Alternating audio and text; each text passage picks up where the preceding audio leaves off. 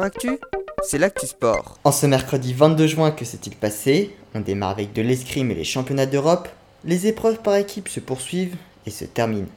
Les épéistes françaises ont décroché le titre après avoir battu l'Italie en finale, tout comme les sabreuses françaises.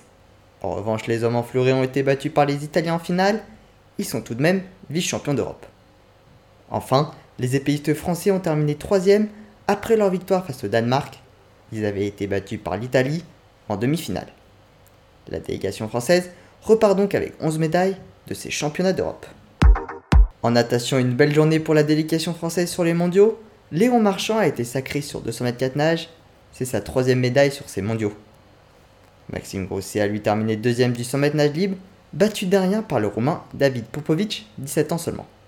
Enfin, Analia Pigré a décroché le bronze sur 50 mètres d'eau. En basket 3-3, après les hommes hier, c'était aujourd'hui aux Françaises d'entrer dans la compétition. Elles ont remporté leurs deux matchs, le premier face au Brésil et le second face à la Nouvelle-Zélande. Prochain match vendredi face aux États-Unis, avec qui elles sont à égalité. En tennis, le coaching depuis les tribunes sera désormais autorisé sur les tournois ATP. Cela était possible chez les femmes sur les tournois WTA et ce sera donc élargi au tournoi masculin.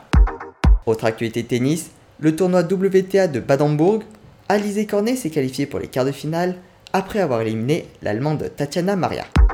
En biathlon, la méthode pour calculer les points a été modifiée.